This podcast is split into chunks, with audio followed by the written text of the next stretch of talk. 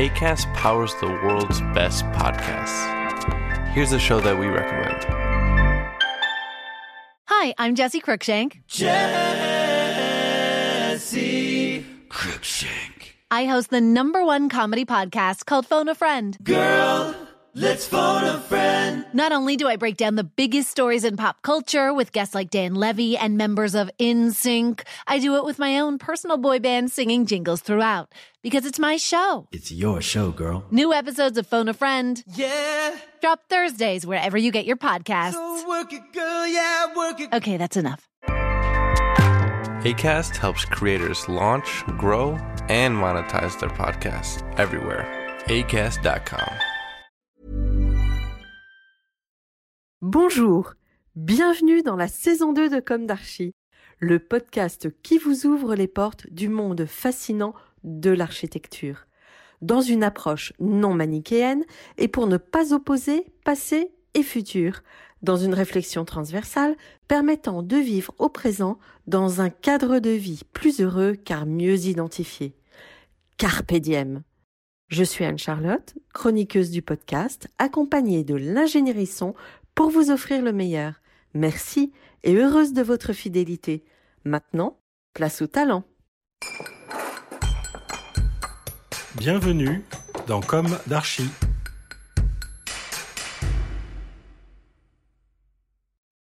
Chers auditeurs, ravis de vous retrouver aujourd'hui en compagnie de Monica Capel. Bonjour Monica, Bonjour Anne-Charlotte. bienvenue dans Comme d'Archie. Merci. Vous êtes architecte, architecte d'intérieur et designer, à la tête de votre propre agence, laquelle porte votre nom. Vous travaillez sur des projets de demeure privée pour des particuliers, vous œuvrez aussi sur des programmes hôteliers, des commerces, pour des promoteurs. Vous êtes attaché au concept d'élégance qui est pour vous de rendre simple ce qui est complexe, avec puissance et style. On va commencer par le début, comme il est d'usage dans l'émission. Quel a été votre parcours? Quelle fut votre jeunesse? Où s'est ancrée votre envie d'architecture? Et quelles ont été vos études? Alors, je suis polonaise, euh, née en Pologne, euh, et je suis restée là-bas jusqu'à l'âge de 21 ans. C'était où en Pologne? C'était dans le sud de la Pologne, pas loin de Cracovie, un peu vers les petites montagnes. Euh, j'ai vécu dans un pays communiste, mais j'ai vécu une enfance très heureuse. Quand on est enfant, on ne se rend pas compte de ce qui se passe autour. Donc, on, on est entouré d'a- d'amour et des amis, des copains. Tout se passe très bien. Vos parents sont polonais tous les deux? Les deux sont polonais, mais mon père est né en France. Donc, Ah, j'ai toujours eu des attaches euh, avec la France. Donc, j'ai euh, petit à petit, au lycée, on commençait à se rendre compte de ce qui se passait parce que aussi la situation se dégradait petit à petit.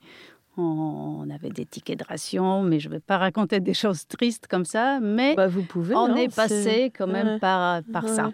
Hmm. Euh, voilà, donc Oui, vous savez ce qu'est ce la dureté. Oui. Oui.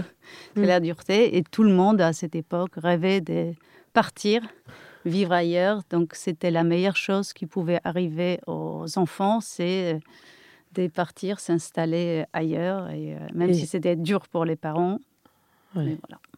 Et vous aviez appris le français dès l'enfance ou... Oui, j'ai appris les français en Pologne. Et euh, donc, c'est toujours la langue que, que j'adorais et que je préférais à l'anglais.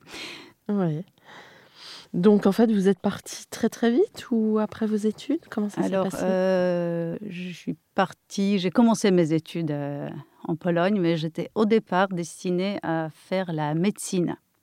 Et grâce à ma sœur aînée, qui était déjà étudiante en architecture, j'ai changé d'avis et euh, j'ai abandonné mes livres de biologie, chimie juste avant les bacs pour commencer à prendre des cours de dessin parce que l'entrée à l'école polytechnique de Cracovie se faisait via un concours. Et donc, euh, le dessin faisait une partie très, très importante de ce concours. Donc, j'ai eu la chance d'entrer à l'école et euh, j'ai passé euh, deux années, seulement deux années là-bas, merveilleux, de, dans une ville étudiante. Cracovie, c'est une ville magique, médiévale et Et je crois que le niveau est très, très élevée. est C'est une école élevé, hein. reconnue. Ouais, euh, ouais. Mhm. à l'échelle mondiale.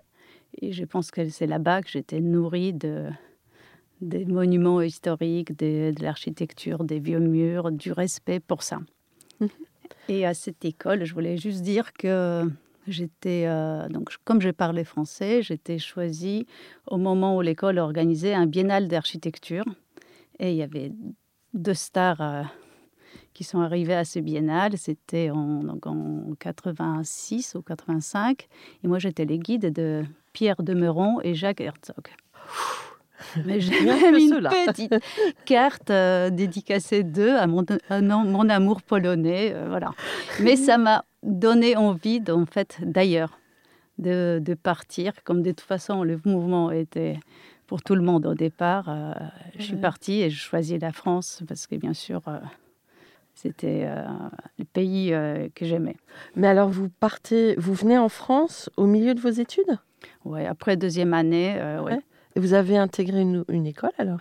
J'ai commencé d'abord euh, l'Alliance française, parce que je suis arrivée un peu tôt dans l'année, donc les inscriptions pour les étrangers, il fallait être là en janvier, l'année d'avant. Et euh, donc je me suis inscrite après à l'école euh, Paris-La Seine, D'accord. l'école d'architecture. J'ai trouvé un travail, parce que comme mes parents étaient en Pologne, il fallait que je travaille, et j'avais la chance de pouvoir travailler dans une agence d'architecture Mhm. comme dessinatrice. Donc, mon métier d'architecte, en fait, j'ai commencé petit à petit dès le début. J'étais toujours dans, dans l'enseignement et dans la pratique en même temps. Mhm. Et euh, c'était une agence que reconnue, enfin, euh, dont le nom était non. Stanislas Fischer Oui. et Witold Zandfoss, euh, peut-être Ouais. pas très très connus, Connu, donc mais- mes compatriotes, mais Ouais. euh, voilà, ça m'a permis de, de travailler, travailler dans le métier et faire mes études euh, en parallèle. Donc j'étais rue Dauphine et j'allais à l'école, euh, rue Jacques Callot, euh, voilà. Mhm. Dans une ambiance des fanfares, de... et c'était une autre ambiance à l'époque, ouais. Donc vous avez été immergé dans cette ambiance immédiatement. immédiatement et euh, ça a dû être un- quelque part un- une ouverture importante? très très très importante et Ouais. assez c'était c'était un choc aussi parce que euh, moi polonaise un peu réservée et je suis arrivée à, l'école d'archi ça euh, que je parle d'ouverture avec une grande liberté. oui très libre Mhm. très différent en plus j'avais je me suis rendu compte qu'on avait très très peu de points communs Euh, je ne regardais pas dans ma jeunesse les mêmes films que mes copains euh, français on, on écoutait peut-être la même musique mais euh, il fallait que je m'intègre Ouais. très vite et, euh, et au maximum. Donc, je ne cherchais pas des copains polonais, je cherchais des copains français. Oui, pour vous faire euh, accepter aussi. Oui, c'est vrai. ouais. Et du coup, vous passez votre diplôme? Je passe mon diplôme euh, donc ici en 93. Et comme euh, j'étais très ancrée en étudiant et en travaillant dans des agences euh, d'architectes dans le réel, mon diplôme, euh, ce n'était pas un sujet fictif, c'était un sujet réel. Euh, J'ai construit une maison en ossature bois avec mes clients qui étaient dans le jury de mon diplôme. Et donc, c'était peut-être un petit projet, mais c'était un vrai projet qui s'est réalisé. Ma maquette en balsa est devenue réelle. Et, euh, et en 93, une maison en ossature bois qui s'est faite à Champs-sur-Marne, c'était quelque chose de nouveau. Donc je me rappelle que dans mon mémoire, je parlais des avantages des maisons en bois, des murs très fins, euh, de 22 cm, mais très isolants. euh, C'était peut-être un peu de votre culture constructive que... Euh, non, pas hum, forcément? Pas forcément, mais c'est vrai qu'en Pologne, dans le sud de la Pologne, il y a beaucoup de maisons en bois. euh, donc, euh, Ouais. on ne se rend pas compte peut-être au départ qu'on est imprégné par des Mhm. choses qui se passent à côté de nous. Et du coup, Ouais. vous étiez euh, avant-gardiste un petit peu? Peut-être, sans se rendre compte. Sans vous en rendre compte. Ouais. Et alors après, vous, vous continuez en agence ou? Non, après, il arrive à une période qui est un peu des transitions entre les agences où on dessinait sur les calques avec les rapidographes et l'arrivée des ordinateurs. Je suis une ancienne. Donc, en fait, euh, on avait, euh, je me suis mise à cette période-là à mon compte. Et j'ai commencé par euh, faire des projets de rénovation des appartements. euh, voilà. Donc vous avez eu une première commande et ça vous a lancé, Voilà. ça? Après, ça se passe de bouche à oreille. Oui. L'une de mes questions récurrentes dans Comme d'Archie est est-ce qu'aujourd'hui vous avez le sentiment d'avoir accompli ce que vous imaginiez à la sortie de l'école? Alors, j'ai pensé au départ que j'allais, comme tous les architectes, construire des gros bâtiments euh, tout neufs, tout propres. euh, voilà. Et c'est pas du tout le cas. Je ne m'imaginais jamais faire des rénovations, d'être dans l'ancien. euh. Même au départ, je pensais que c'était très compliqué, tous ces dessins avec des murs dans tous les sens, avec des traits pas droits. Et en fait, maintenant, j'adore ça. Et, et j'ai, euh, j'aime bien, en fait, euh, travailler dans des bâtiments qui ont déjà une âme, déjà une histoire, et en fait, la découvrir et euh, la sublimer. Peut-être que votre appétence que vous aviez pour l'histoire dans vos deux premières années, Ça a dû jouer, ça, sûrement. ça a dû vous apporter beaucoup, plus peut-être que la majorité des Français. Parce qu'ici, on n'est pas. Enfin, je crois qu'en France, on n'est pas vraiment penché sur l'histoire, l'histoire de l'architecture. L'Italie, euh, là-dessus, est beaucoup plus avancée nous. Pologne, oui, c'est vrai que Et, euh, moi, peut-être en deux ans, j'ai pas eu tous les cours de l'histoire d'architecture et, l'architecture. On avait des cours de l'architecture régionale où il fallait respecter en fait tous les codes, euh, les maisons à la montagne euh, en Pologne, il fallait que le toit soit de telle euh, forme, de- fait Mhm. avec tel matériau. Voilà, donc on respecte énormément tous ces aspects-là. Ouais. Donc, euh, oui, vous avez découvert cette euh, appétence pour euh, les lieux chargés d'âme et d'histoire. Et du coup, aujourd'hui, vous concevez des espaces domestiques. Comment ça se passe, retravailler sur l'existant et répondre aux rêves du client? Alors, moi, je trouve que l'architecte, nous, on n'est pas une star face aux clients qui achètent un, un bien et qui veulent aménager pour eux. Donc, nous, on est là pour les accompagner au mieux et sublimer leurs rêves euh, et leur permettre de réaliser ce qu'ils ont envie, eux. Mm. Donc, je suis très, très à l'écoute euh, de mes clients, de- du mari, de la femme, des enfants. Je leur dis qu'il faut absolument qu'ils expriment tous leurs désirs au départ, même s'il y en a trop, même s'il n'y a pas des moyens financiers pour les accomplir tous. Mais euh, il faut tout- tous les dire, les mettre sur plat. ta- à plat et faire des choix après pour ne pas avoir de regrets plus tard. Mm. Et j'ai des clients euh, qui ont des goûts différents de- des miens, qui au départ n'est pas toujours très facile parce que euh, c'est pas toujours ce que je ferais moi, mais en fait, euh, j'essaye de, de mettre en valeur ce qu'ils ont envie de- d'avoir chez eux. Et finalement, à la fin, j'apprends. Sinon, je ferais euh, toujours la même chose, en fait, parce que quand on aime quelque chose, c'est difficile pour soi-même Ouais. d'inventer d'autres choses. Donc, c'est en fait mes clients qui m'enrichissent à chaque fois.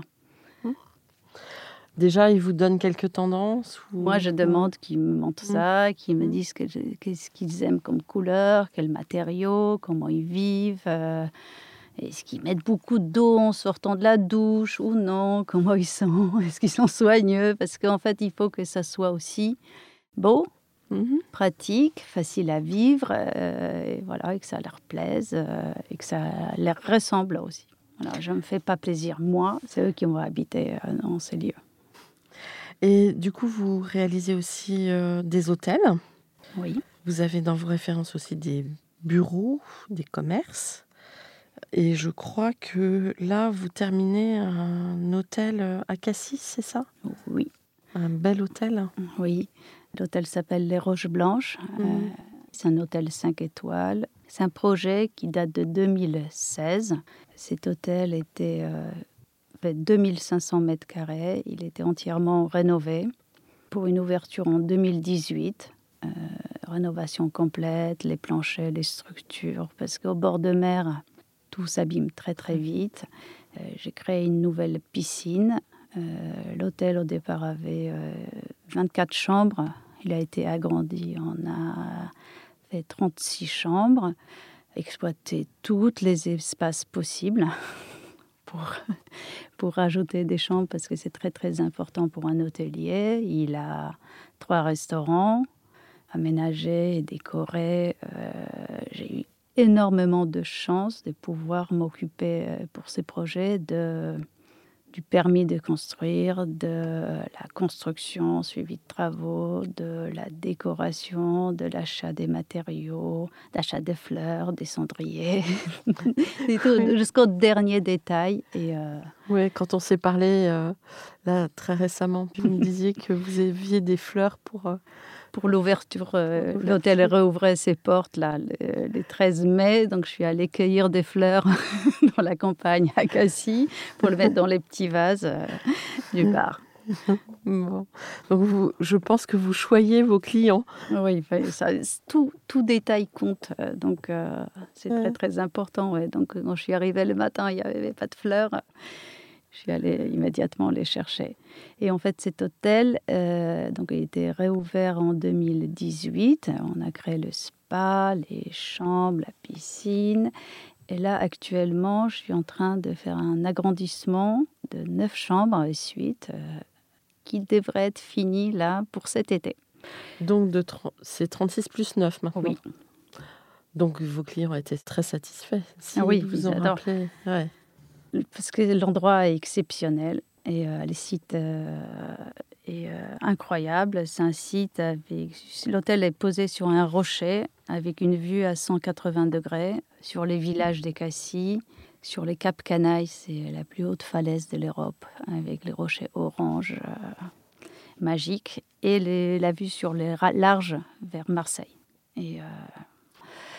C'était une vieille bâtisse de 1887 euh, qui a été transformée dans les années euh, folles, dans les années 20, en hôtel 5 étoiles, donc, et qui était euh, là exploité avec les clients qui venaient régulièrement et était tenu par une famille, mais qui à la fin, dans les années 2000, n'avait plus les forces ni plus les moyens de continuer, de continuer, de le mettre en valeur, de voilà donc. Donc ça a été racheté C'était racheté et moi je me suis occupée donc de, des travaux. D'accord, donc vous aviez euh, un objet qui était quasiment dans son jus? C'était dans son jus, mais euh, il restait pas grand-chose. Ah euh, il restait juste une rampe d'escalier avec des écailles en ferronnerie et une rampe en argent. Et la porte d'entrée, sinon, rien.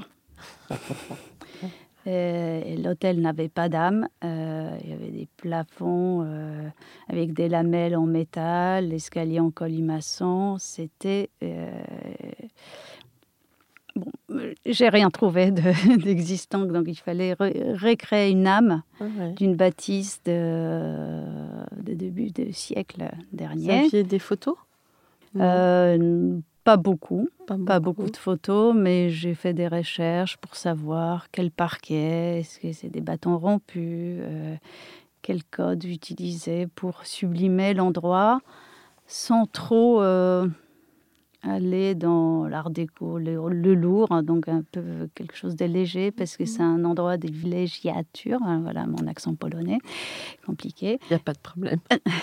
Et donc il fallait quelque chose de léger, imprégné d'histoire, en même temps un peu bleu, euh, comme la mer. Et euh, voilà. Et du coup, vous avez, euh, avec vos clients, tracé des directions dans cet aménagement ou vous aviez carte blanche?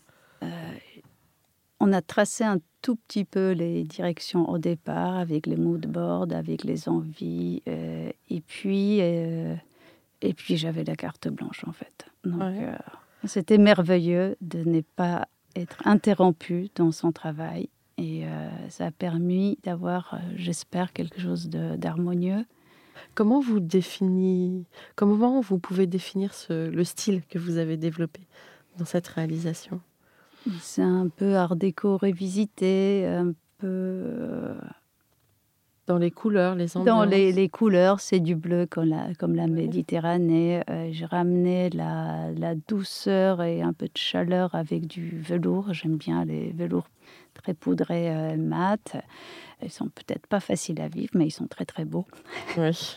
J'ai utilisé des matériaux, euh, la pierre, du granit. Des, euh, j'ai pas mis du carrelage. L'hôtel s'appelle les Roches Blanches, donc il fallait que ça soit quelque chose d'authentique et, et vrai. Donc pour ça, je suis allée au Portugal pour chercher des pierres, pour chercher des matériaux, pour qu'on puisse euh, vraiment réaliser les projets avec. euh, parce que côté financier aussi, c'était important. Voilà. Ouais. Mm. Alors du coup, euh, ça c'est un projet qui vous a pris beaucoup de temps euh, de ces dernières années. Oui, mais ça continue d'ailleurs. Et du coup, euh, comment s'est un peu déroulée votre trajectoire par rapport au projet? Vous avez commencé donc par des aménagements privés, puis petit à petit, euh, comment ça s'est passé? Alors, j'ai toujours accepté des sujets euh, très très différents. Donc, les appartements, des, euh, des maisons. J'ai fait une maison à l'île de Ré, une maison à Deauville, une maison à Cavalière. Moi, ça m'a toujours fait voyager, donc j'aimais bien en fait pouvoir m'évader une fois par semaine, changer de région. donc, j'ai trouvé ça sympa. Et en plus, ça crée des liens avec les clients. À chaque fois, euh, c'est une vraie aventure en fait Mm. entre l'architecte et les clients. De quel euh, projet en dehors de celui de Cassis vous aimeriez euh, parler un peu plus? Bah, À chaque fois, c'est des attaches en fait. Donc, euh, chaque projet est unique et chaque client est unique. Donc, euh, je ne veux pas privilégier parce que après, en fait, on reste, on devient amis, on reste amis avec les, euh, mes clients. Et je, travaillais à Gaoubena pour une piscine à fond mobile, donc c'était intéressant. De Gaoubena, c'est une colline avec des maisons qui sont complètement fondues dans, dans la nature. C'est où? Euh, près des Bormes-les-Mimosas. D'accord. Après, à côté, j'ai fait deux maisons à Cavalière. euh, qui étaient- c'est- à chaque fois, c'était un des projets un peu compliqués parce que j'arrivais en tant qu'architecte parisienne, donc euh, c'est compliqué pour les permis. Ouais. Euh, j'ai fait une maison à Deauville euh, en reconstituant des colombages parce que la maison était très très pauvre et pas habillée comme, euh, comme il fallait. À l'île de Ré, pareil, c'est euh, compliqué parce que c'est une zone un peu inondable. euh, Ouais. voilà, donc euh, Voilà, et vous avez surélevé à ce moment-là? Vous avez non? Euh, faire- c'était en fait la tempête de 2000 et c'était Ouais. compliqué. Ouais. Vous avez réussi à vous en sortir quand Oui, oui. Bon. Euh, alors, comment est composée et organisée votre équipe de... Alors, nous sommes six à l'agence avec moi, trois architectes des PLG, euh, deux architectes intérieurs et euh, une assistante. Et du coup, euh, c'est vous qui allez chercher vos projets ou Oui, c'est moi qui, qui vous occupez de votre développement développement. Et après, en fait, j'attribue les projets à chaque euh, architecte. Et après, de toute façon, on travaille tous ensemble parce qu'on a besoin d'avoir l'œil de l'autre Mhm. et de l'aide. de confronter vos Ouais. idées Ouais. Euh, donc, vous avez une équipe assez fidèle ou ça, ça Euh, dépend?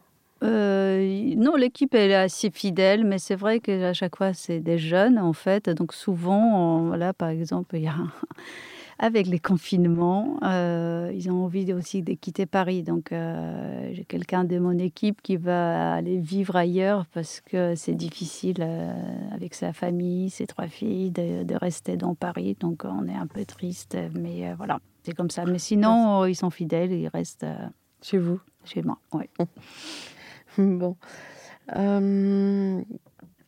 Euh, quel est votre point de vue euh, sur euh, l'actualité aujourd'hui euh, Est-ce que vous rentrez dans les tendances, dans les... Euh, je ne sais pas, je ne cherche pas vraiment à rentrer dans les tendances. En plus, même en déco, j'essaye surtout pas faire la, la même chose que tout le monde. Euh, Ouais. J'ai pas envie des boutiques hôtels avec euh, tout le monde la même chose parce que c'est la tendance. Euh, voilà, j'essaye de de faire autre chose. Vous allez chiner aussi des... Oui, Ah ouais. ouais, on- pour, pour, euh, les Roches Blanches, on est allé, on est allé à l'île sur la Sorgue, on a chiné des vieux portraits, euh, des canapés, euh, on a acheté un pont parce qu'il fallait les codes des années folles. Donc euh, on a un pont empaillé euh, dans, le, dans le hall de l'hôtel. Donc il y a tous ces objets-là sont très très importants. Ouais. Donc, chiner des antiquités, chiner aussi des matériaux. J'ai acheté, un- je suis retournée à Cracovie pour acheter des lampes Art déco. euh, Là-bas, il y a un producteur qui, depuis euh, des années, euh, fabrique ça, les meubles et les lampes. Il me les a fait sur mesure, donc euh, c'est assez magique. Euh, quelle matière vous aimez travailler? Alors, moi, j'adore travailler des, des vraies matières. J'aime bien la pierre, j'aime bien le marbre, le bois. Je déteste les, les PVC euh, et euh, voilà, des, des vraies matières qu'on peut toucher. On sent euh, une énergie, on sent la chaleur, le froid. donc, Donc en fait, quand vous vous retrouvez devant des, par exemple des huisseries anciennes qui sont récupérables, ah oui, je, je sais vous les allez les récupérer. Oui. Si on peut rajouter juste le double vitrage, Vitrage, pour mm. plus de confort, on le fait. Des, euh, voilà. Si on peut récupérer les anciennes crémones, on les récupère. Voilà. Mm. On restaure, on récupère. Euh, je crois aussi que vous avez euh, travaillé à l'étranger et notamment pour un groupe assez important. Oui, euh, alors euh, je travaillais d'abord à Paris pour, euh, pour un groupe de promotion Emerige, pour les rénovations et décorations des appartements.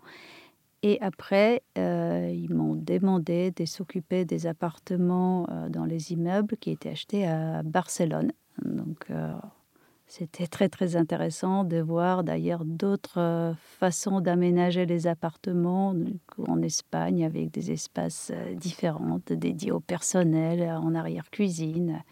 Et en plus, ça m'a fait aussi voyager, donc j'ai adoré ça. Vous avez revisité Gaudi. Ah oui, bien sûr. Ouais. Et vous n'avez jamais été euh, faire un projet en Pologne? Non, Non. j'ai une sœur qui est architecte là-bas, je lui laisse. La main sur la Pologne. oui, voilà. Bon. Et elle s'en sort comme il faut. Ah, très très bien, parce qu'en plus, elle a commencé son métier, euh, c'est elle qui m'a fait venir en architecture. Et euh, elle, elle a commencé à travailler là-bas juste après euh, la libération.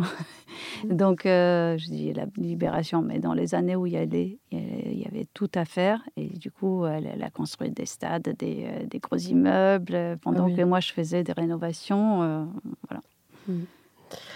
Et quand vous intervenez sur euh, donc ces demeures qui ont une histoire, systématiquement, j'imagine que vous allez faire des recherches historiques.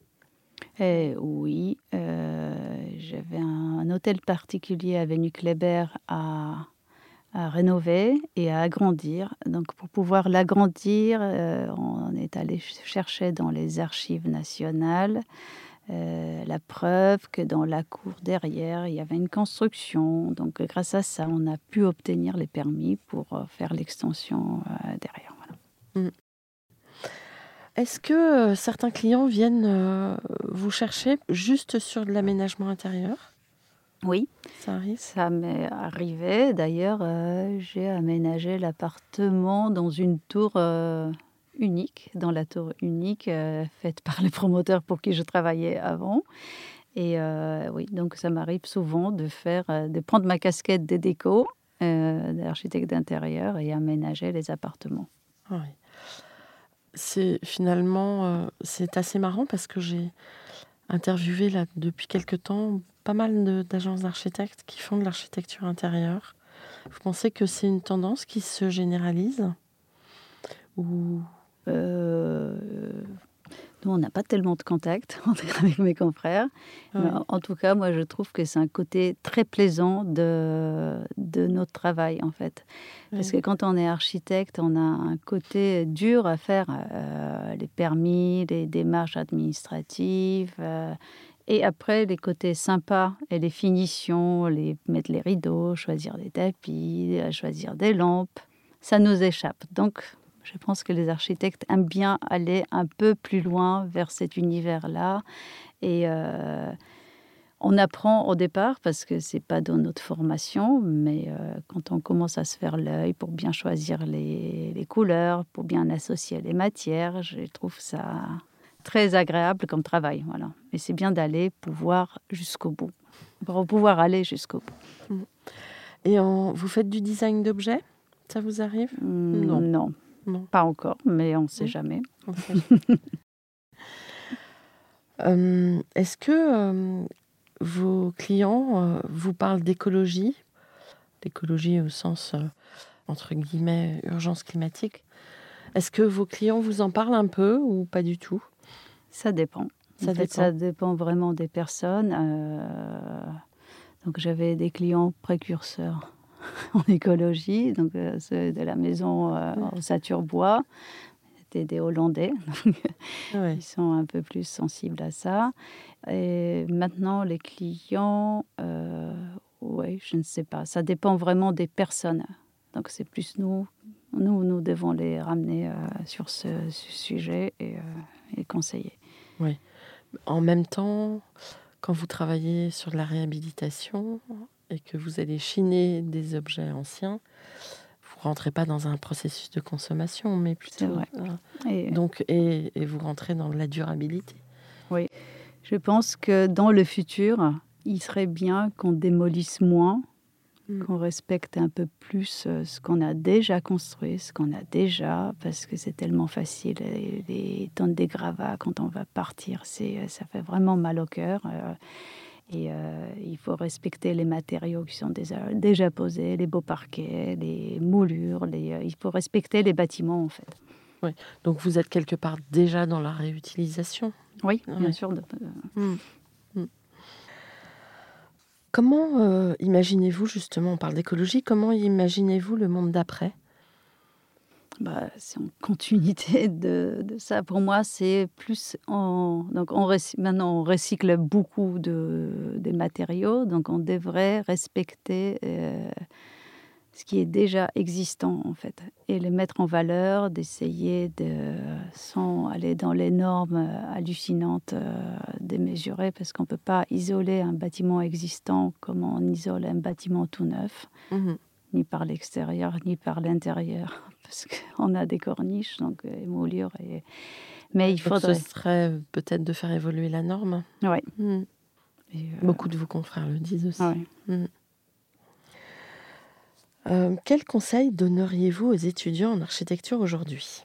Alors, moi, quand j'étais étudiante euh, en architecture à mon époque, moi j'avais un lien euh, direct avec le monde réel avec l'agence. Peut-être que j'avais pas assez de lien avec le, chantier.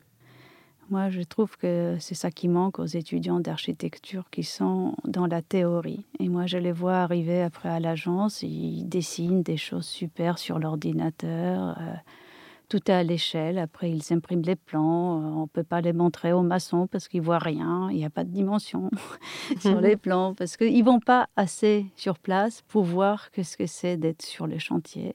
Et ça leur ferait vraiment du bien euh, d'aller faire des stages, euh, même si ce n'est pas obligatoire pour l'école, de voir co comment c'est. Parce que les gens qui travaillent aussi, ils ont beaucoup à nous apporter. Mmh. Souvent, on a pensé à une solution, mais... Euh, la personne qui sait qui faire réalise. des qui réalise et là moi je suis très très à l'écoute mmh. en fait parce que souvent ils améliorent tout ce que ce qui a été conçu oui. ouais. Et, mais alors, du coup, vous prenez en charge, euh, vous les formez, ces jeunes qui sortent de l'école Oui, après, il faut qu'on les forme, mais mmh. moi, je trouve que ce serait plus le rôle de l'école, de, de, les envoyer en stage, euh, en pratique, euh, aller travailler sur le chantier, de voir ce que c'est. Voilà. Quel, euh, quel, serait votre projet de rêve? Alors, moi, moi, en fait, comme j'ai fait le tour des, différents projets, j'ai travaillé pour, les particuliers à rénover leurs appartements, leurs maisons. Euh, j'ai travaillé euh, pour l'aménagement des bureaux, des commerces. En fait, je trouve qu'un projet d'hôtel, ça cumule en fait l'ensemble de tous ces univers parce qu'on retrouve un peu de maison, un peu de bureaux, euh, un peu de restaurants, euh, des commerces. Euh, il y a énormément de contraintes dans un hôtel. C'est un Donc, concentré d'une vie. Donc j'aimerais bien refaire un autre hôtel. euh, oui, et ça réunit tous vos savoir-faire. Oui. bon, on lance un appel. Merci. Merci beaucoup, Monica. Je vous souhaite plein de nouveaux beaux projets. Hein, je crois Merci. que on va vers un réveil après cette pandémie.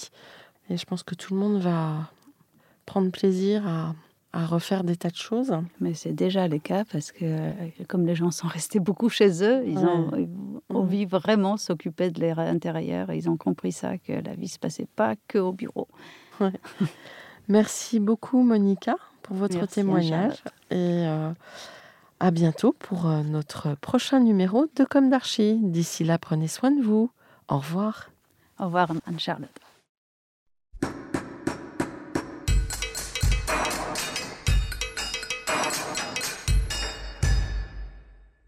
Chers auditeurs, merci pour votre écoute. N'oubliez pas de retrouver nos sujets en avant-première sur Instagram à l'adresse comme d'archi podcast. C-O-M-D-A-R-C-H-I podcast.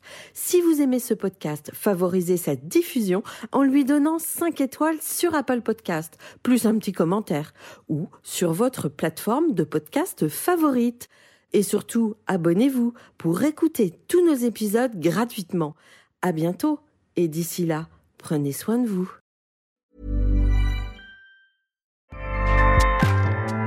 ACAST powers the world's best podcasts. Here's a show that we recommend. Are you a reality TV junkie? Do you ever think, dang, I wish I had someone to talk to about all the trash TV that I watch? Well, look no further, garbage lover, because Reality Gaze is a podcast for you. Hello, I'm Maddie. And I'm Poodle, and we're the Reality Gaze. We talk about all your favorite unscripted shows like The Golden Bachelor, Love is Blind, and TLC's big, messy behemoth, 90 Day Fiancé. And if you're driving to work, folding laundry, or just pretending to listen to your husband talk about sports, Just put on the pod, and you've instantly got two gay besties spilling all the tea and reading these people for filth. so come at us, y'all. Find Reality Gaze wherever you listen to podcasts.